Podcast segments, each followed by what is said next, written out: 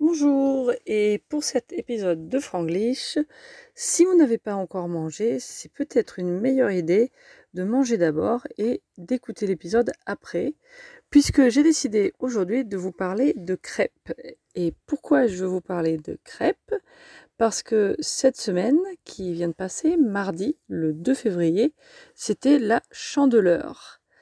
Alors oui, euh, la chandeleur, c'est un jour où on fait des crêpes en France.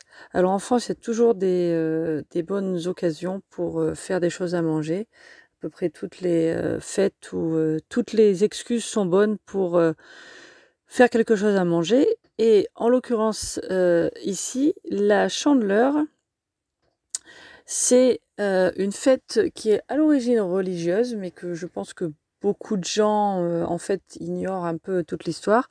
Alors j'ai fait un petit peu de recherche pour savoir euh, d'où venait la chandeleur. Et comme pour beaucoup de choses, c'est à l'origine des fêtes très très très très vieilles euh, qui datent euh, d'avant la chrétienté et qui ensuite ont été adaptées ou changées ou décrétées chrétiens ou religieux par un des papes, puisque pendant très longtemps, l'Église et l'État travaillaient ensemble. Donc, à l'origine, euh, j'ai trouvé que, par exemple, ça date même des Romains, où on célébrait euh, une fête euh, qui avait rapport avec l'élevage, les troupeaux, etc. Et les gens faisaient des, processions avec des, des pas des chandelles, pardon, des flambeaux pour euh, euh, essayer d'amener euh, une purification ou des choses comme ça. et puis, le nom avait rapport aux chandelles, puisque ça avait rapport avec le feu. Et puis après, ça a été donc euh, mélangé avec euh, un événement chrétien pour que cette tradition devienne en réalité une fête chrétienne.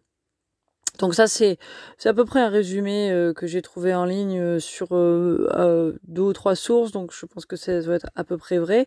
mais bon, l'idée, en tout cas, du point de vue chrétien, c'est la présentation de l'enfant Jésus au temple de Jérusalem, donc c'est 40 jours après Noël, donc ça, la date varie un petit peu, c'est ce qui explique la, la, variation dans la date. Et puis, comme il y avait des histoires de lumière, de... de euh, euh, de chandelles, de bougies, euh, c'est devenu la chandeleur. J'ai aussi lu quelque part que c'était parce que la, forme ronde qu'il y a au-dessus d'une d'une bougie, de la flamme d'une bougie, ça ressemble à une crêpe. Donc on, a décidé de faire des crêpes. Alors, euh, je ne sais pas si c'est exactement ça. J'ai aussi trouvé d'autres choses qui expliquent euh, que ça avait rapport avec le blé, euh, avec le avec le soleil, qui indique le, le, retour du printemps, etc., etc. Enfin, de toute façon, comme je disais tout à l'heure, bah, c'est une occasion de faire des crêpes. Euh, en plus, en général, c'est au milieu de l'hiver, donc il fait froid, on a envie de bien manger, euh, des choses bien riches. Donc euh, voilà. Alors après, les gens font un petit peu tout. Il y a des gens qui font des crêpes salées, ou enfin ce qu'on appelle des galettes en général, ou des crêpes sucrées. Et puis voilà, donc on profite de la chandeleur.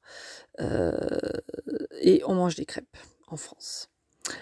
Okay, so uh, I decided to uh, do an episode on a celebration that takes place in France around this time of year. It's always normally early February, uh, and it's called Chandeleur. I'm not sure if it has a translation in English, but uh, it's a day where we make crepes.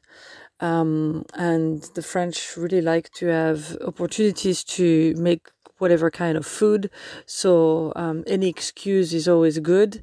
And in this case, um, it goes back to a long, long time.